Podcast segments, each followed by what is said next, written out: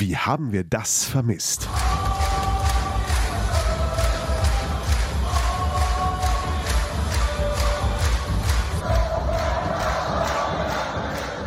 Oh ja, das war verdammt schön mal wieder und wir waren dabei. Löwenzeit, der BHC-Podcast. Präsentiert von den Sparkassen in Remscheid und Solingen. Weil es um mehr als Geld geht. Sparkasse. Zwei dicke Haken hinter Heimpremiere und Fan-Comeback. Mit 31 zu 26 gewinnt der BRC sein erstes Heimspiel der Saison gegen den HSV Hamburg. Und wir sprechen gleich mit Alexander Weck über das Erfolgsgeheimnis. Das wussten wir auch vorher, dass wenn wir das machen, was wir uns vorgenommen haben, dass es funktionieren wird. Kann es wirklich so einfach sein? Hallo zum BRC Podcast. Ich bin Thorsten Kabitz von Radio RSG und das ist Thomas Rademacher aus der Sportredaktion des Solinger Tageblatts. Hallo Thorsten. Und komm, einfach zum Genießen. Hören wir noch mal kurz rein in die Solinger Klingenhalle gestern Nachmittag.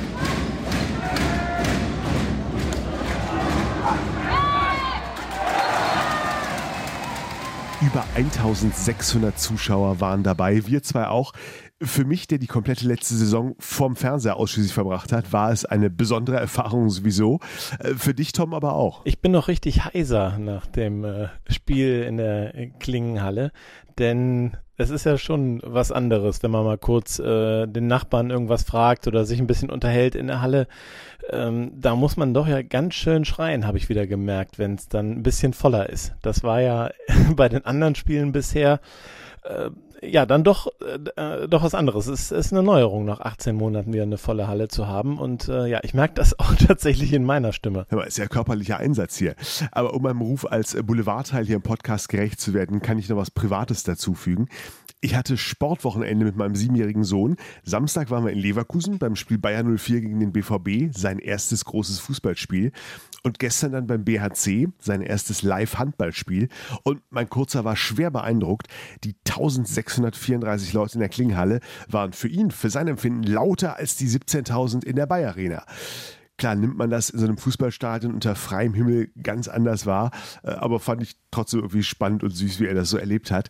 Hat auf jeden Fall ja in beiden Fällen einiges geboten bekommen, denn, kommen wir zum Spiel, der BRC hat gegen Hamburg, Tom, vor allem in der ersten Halbzeit auch viel dafür getan und vor allem viel richtig gemacht, um für Stimmung in der Halle zu sorgen. Ich ähm, will jetzt nicht zu euphorisch daher sagen, dass die erste Halbzeit eine der besten ist, äh, die ich seit langem gesehen habe, aber ja, es war schon eine sehr gute erste Hälfte. Die, die konnte sich schon sehen lassen. Da, äh, da kam ja auch ja das gegnerische Torhütergespann, egal wer da drin war, Johannes Bitter oder Jens Wortmann, die kam ja ähm, gar nicht an den Ball ran. Also vielleicht hatten die zwei Paraden, vielleicht auch nur eine.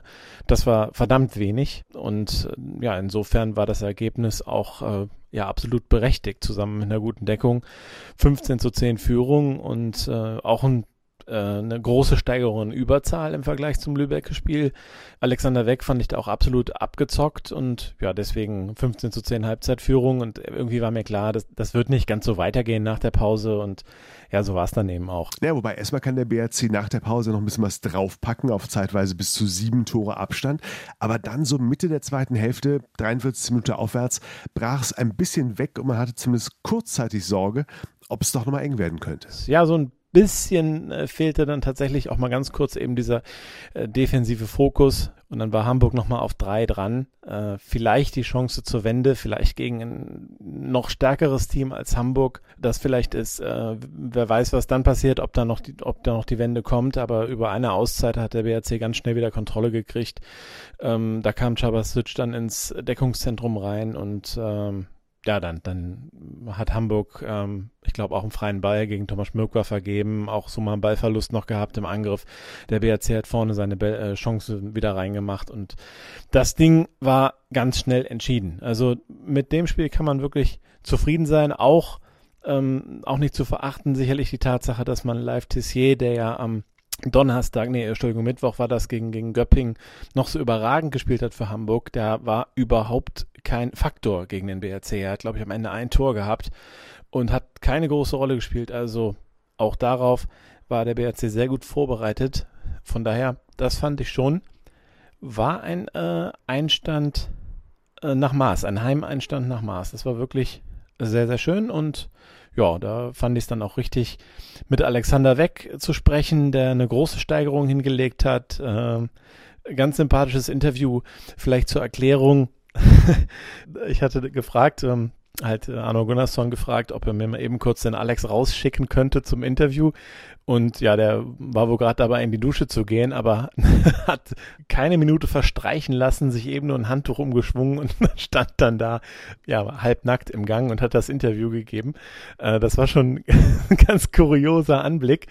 Und den Lärm, den man äh, in kurz ähm, vor, äh, in seiner vorletzten Antwort am Ende hört, das ist so ein, so ein dieses Klatschen. Das ist Jabba Switch, der vorbeiläuft und ihm so richtig eine mitgibt. Also ich sag mal so äh, freundschaftlich nach dem Motto, ähm, gutes Spiel, Junge oder sowas. Aber das hat schon wirklich beim Hingucken, das hat schon, das hat schon richtig wehgetan und darauf spreche ich ihn dann auch an. Ja, hört mal rein. Rudelfunk. Ja, Alexander Weg bei mir. Ähm, 31, 26 Sieg gegen HSV Hamburg. Man kann ja erstmal sagen, wenn man kurz aufs Spiel guckt, lief ja fast wie am Schnürchen. Am Anfang macht ihr fast jede Chance rein und äh, Überzeitspiel war gut, Deckung ist von Anfang an da. Was gab es überhaupt zu meckern in den ersten 30 Minuten? Ich glaube, in den ersten 30 Minuten wirklich wenig. Also es war wirklich von der Abwehr gut. Wir kriegen die Schüsse, die wir haben wollen. Wir verteidigen Tissier zum Beispiel sehr, sehr gut. Äh, auch Angriff wie du es schon gesagt hast, äh, ist eigentlich jeder Wurf, oder jeder Wurf ist eine sehr, sehr gute Chance. Ähm, ja, und also ich finde, in den ersten 30 Minuten kann man nicht viel, äh, an denen kann man nicht viel aussetzen. Es sind halt dann zweite Halbzeit so die 10 Minuten so in der Mitte, die dann so ein bisschen, wo man denkt, ja, kippt das Spiel jetzt, aber das ja, haben wir dann am Ende auch nochmal gut äh, ja, uns zurechtgerafft, sage ich. Was war aus deiner Sicht da das Problem in diesen 10 Minuten? Eigentlich ja die einzige Schwächephase im ganzen Spiel. Ich glaube, ja, das ist dann so eine kleine Phase, wo wir äh, die Bälle nicht reinmachen, vielleicht vorne ein bisschen Stress haben und dann hinten ein paar, paar zu einfache Tore bekommen von äh, Wohlenweber, der dann reinkommt und halt echt, echt gut wirft. Äh, ja, dass wir da ein paar, paar zu einfache Tore bekommen. Das dann natürlich schnell von plus sieben auf, glaube, plus drei oder vier. Äh, aber dann holen wir uns da selber äh, gut wieder raus mit gutem Angriff und guter Abwehr. Und dann haben wir es am Ende souverän zu Ende gespielt. Gucken wir mal auf dich in äh, Lübeck. Da ist es ja jetzt nicht besonders gut gelaufen, auch für dich persönlich nicht. Also im Ergebnis jetzt zum Glück gut, aber für dich persönlich war es eher so ein gebrauchter Tag. Sollst ja der, der, naja, der Überzahl-Spezialspieler sein, kann man ja eigentlich sagen. Immer die Entscheidung da treffen. Hast aber da viele Bälle weggeschmissen. Heute äh, das Gegenteil. Ja, also ich hab, äh, war ich echt sauer. Also weil ich wirklich die ganze Vorbereitung, wirklich eigentlich jedes Spiel wirklich das gut gemacht habe und dann im ersten Saisonspiel alle Bälle weggeschmissen. Da war ich echt sauer und habe ich mir angeguckt ja, und habe heute dann, gut, man muss doch sagen, extrem viele Zwei-Minuten-Strafen. Das heißt, ich hatte viele Chancen, was gut zu machen äh, und habe es einfach heute echt äh, gut hinbekommen, ein bisschen äh, die Ruhe bewahrt, einfach erstmal geguckt, was die Abwehr macht. Ja, und dann äh, hat es heute dann zum Glück besser geklappt oder gut geklappt. Zumindest gut genug, um Hamburg souverän zu schlagen. Also hättest du das erwartet, dass ihr das so es war ja wirklich ein Start-Zielsieg, völlig, völlig ungewertet. Ähm, vorher erwartet? Ich glaube, wir wussten schon, wenn wir unsere, unsere Abwehr plus den, den Gegenstoß, der heute doch trotzdem okay war, wir haben keine Fehler gemacht, aber wahrscheinlich wenig, wenig Tore geworfen. Ja, und dann mit dem Angriff, wo wir unser System einfach komplett durchgespielt haben, 60 Minuten, haben wir uns schon gedacht, wenn alles klappt, dass wir dann vorne direkt wegziehen können, uns ein gutes Gefühl holen und das dann einfach 60 Minuten durchziehen. Und äh, ja, das hat geklappt, aber das, das wussten wir auch vorher, dass wenn wir das machen, was wir uns vorgenommen haben, dass es funktionieren wird. Der Thorsten Jansen hat sich, zumindest hat es sich für mich so angehört, ein bisschen beschwert über das Strafzeitenverhältnis. Wie hast du es gesehen? Ja, ich weiß nicht. Also ich glaube, es war schon relativ oft eine, eine Hand im Gesicht. Und ich glaube, dann kann man sich nicht unbedingt beschweren. Also wenn die Hand im Gesicht ist, dann sind es halt zwei Minuten. Und bei uns, wir haben halt sauberer gedeckt ich habe jetzt auch nicht jede, jede zwei Minuten Strafe habe ich jetzt nicht genau gesehen. Ich weiß nicht, ob da vielleicht ein, zwei dabei waren, wo man auch sagen kann, das ist nur ein Freiwurf. Äh, also schwierig zu sagen für mich jetzt auch von der Bank aus, das dann immer zu sehen und dann äh, zu sagen, ob es wirklich zwei Minuten waren. Aber ich fand, das waren viele schon dabei, wo man äh, das definitiv geben kann. Das hat schon beim Zugucken wehgetan. Ja, ein paar Sachen waren noch dabei, wo man. Nee, sorry, ich meinte gerade den Schlag von Chaba. Ja, das war, war noch okay. Ich bin ja, ich bin ja sehr muskulös. Deswegen ist das kein Problem für mich. Alles klar, danke. Bitte. Sehr schön. Thomas Rademacher im Gespräch mit dem halbnackten Alexander Weck. Schade, dass es nur ein Podcast ist. Aber apropos Klatschen, Tom, mir ist gestern beim Einlaufen der Mannschaft noch was aufgefallen, was ich zumindest vorher noch nicht gesehen habe. Das Türritual des Sebastian Hinze. Als der BRC-Chefcoach mit der Mannschaft aus dem Kabinengang in die Halle läuft, berührt er dreimal ganz schnell den Türrahmen, rechts, links, oben. Dann tippt er sich einmal auf die Stirn und die Brust, so als würde er sich bekreuzigen. Äh, keine Ahnung, was da die genaue Interpretation ist, aber da müssen wir ihn im Laufe der Saison äh, uns auf jeden Fall nochmal schnappen, den Sebastian Hinze, und nach seinen Ritualen befragen, finde ich. Aber auch Sebastian Hinze wird sich gefreut haben über die Stimmung in der Halle. Er hatte ja in der vorletzten Folge hier bei uns gesagt. Dieses Gefühl vor Zuschauern zu spielen, dieses Gefühl zu Hause einzulaufen, mit den Zuschauern hinterher den Sieg zu feiern. Das macht unsere Sportart aus, diese Emotionen. Und diese Emotionen werden entstehen, unabhängig davon, ob es jetzt 2000 oder 1500 werden. Also so oder so wird sich das anfühlen wie äh, 15.000 Zuschauern jetzt nach dem Jahr, wo man ähm, fast komplett auf Zuschauer verzichten musste. Das zählt wirtschaftlich betrachtet für den BRC natürlich jeder einzelne zahlende Zuschauer, aber nachdem keiner vorher wirklich wissen konnte, wie viele werden es bei der Heimpremiere, kann man mit den 1634, die es gestern offiziell waren, äh, am Ende wirklich zufrieden sein. Ne? Das ist eine sehr gute Zahl, gerade wenn man das vergleicht mit äh, anderen Clubs, äh, die dann auch wieder jetzt vor Fans spielen durften. Äh, in Lübeck waren es 700. Das ist überhaupt keine gute Zahl gewesen. Und wenn man jetzt diese 1600, ich meine 34 waren es mal vergleicht mit alten äh, BRC-Zahlen am ersten Spieltag, da waren das dann so knapp über 2000 äh, zum Beispiel vor drei Jahren gegen die Eulen Ludwigshafen. Das sind jetzt 400 weniger und das eben unter diesen 3G-Bedingungen, während man noch eine Unsicherheit verspürt, ob man denn in so einer engen Halle auch sicher ist. Da werden auch einige dann vielleicht nicht kommen wollen. Ähm, man muss personalisierte Tickets bestellen, das ist also mehr Aufwand. Man kann das Ticket nicht mal eben so spontan ja, im Vorbeigehen in der Stadt holen oder spontan nochmal eben an die Tageskasse gehen. Das geht ja alles nicht. Und da finde ich das schon wirklich äh, eine beachtliche Zahl und äh, stimmungsmäßig äh, hat, war das auch ähm, ja tatsächlich ganz hervorragend. Also äh, ich fand es war ein grandioses Comeback und ich kann nur hoffen, dass es jetzt weiter bergauf geht, man sich steigern kann, beim nächsten Mal vielleicht schon 1800 da sind und ich bin da wirklich begeistert und zuversichtlich, was das betrifft.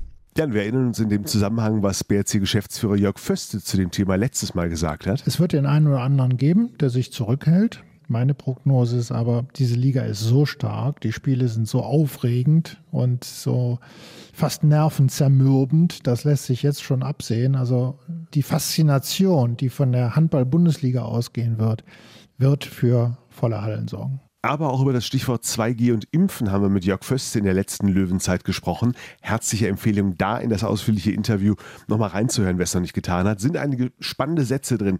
Zum Beispiel, was Jörg Föste über das Verhältnis zu Sponsoren und Mäzenen im Sport denkt. Mäzenatentum ist für uns der Teufel in Sponsorgestalt. Also das wollen wir nicht, das wollen wir in keinem Fall, weil Mäzenatentum auch Abhängigkeit ist. Und genau das wollen wir nicht, sondern wir wollen unseren Weg schon äh, komplett selbstverantwortlich äh, beschreiten und äh, auch niemandem Rechenschaft ablegen müssen. Löwenzeit. Also gerne in den nächsten Tagen nochmal in die Folgen mit Jörg Föster und Sebastian Hinze reinhören. Bis zum nächsten BRC-Spiel ist es ja jetzt noch ein paar Tage hin. Sonntag sind die Löwen wieder auswärts gefordert.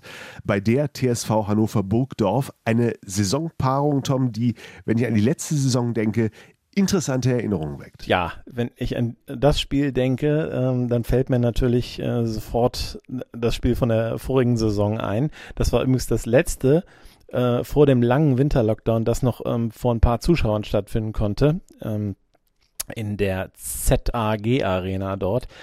Und äh, ja, da hat 70 Sekunden Verschluss äh, Hannover das 30-27 gemacht und der BRC hat innerhalb dieser 70 Sekunden dann zurückgeschlagen und noch unentschieden 30-30 gespielt. Also für mich das unglaublichste Spiel. Nicht die beste Leistung, aber schon vom Verlauf her das unglaublichste Spiel der vorigen Saison. Und ich bin gespannt, äh, ob das auch nur halb äh, so cool oder äh, interessant sein wird am kommenden Sonntag. Bin aber zuversichtlich, dass was zu holen sein wird äh, für den BHC gegen Hannover. Das hat zuletzt immer ganz gut ausgesehen und auch das, das Heimspiel in der vorigen Saison hat der BRC dann relativ souverän gewonnen. Und äh, ich glaube, ja, wenn man jetzt daran anknüpft, das Selbstvertrauen ist sicherlich auch nicht kleiner geworden nach dem Spiel jetzt gegen den HSV, dann wird da was drin sein. Und ich bin äh, doch sicher, dass der BRC es gewinnt und zwar mit 29 zu 26. Hm, okay, da du ja schon mit 2 zu 0 bei unserem internen Tippspiel führst, bin ich mal gemein und hänge mich so ein bisschen drauf mit einem 30 zu 26 als Tipp. So richtig sportlich was sagen über die Recken dieser Saison können wir noch nicht. Die hatten erst ein Spiel, 24 zu 28 zum Auftakt gegen die Rhein-Neckar-Löwen verloren. Vielleicht aber gerade jetzt zum Saisonstart ein kleiner Vorteil für den BHC, dass Hannover nur dieses eine Spiel unter Realbedingungen hatte. Der BHC dafür schon zwei. Sonntag 16 Uhr, der Bergische HC in Hannover. Wir werden es verfolgen. Bis dahin eine gute Woche. Wir hören uns. Löwenzeit, der BHC-Podcast. Präsentiert von den Sparkassen in Remscheid und Solingen. Weil es um mehr als Geld geht. Sparkasse.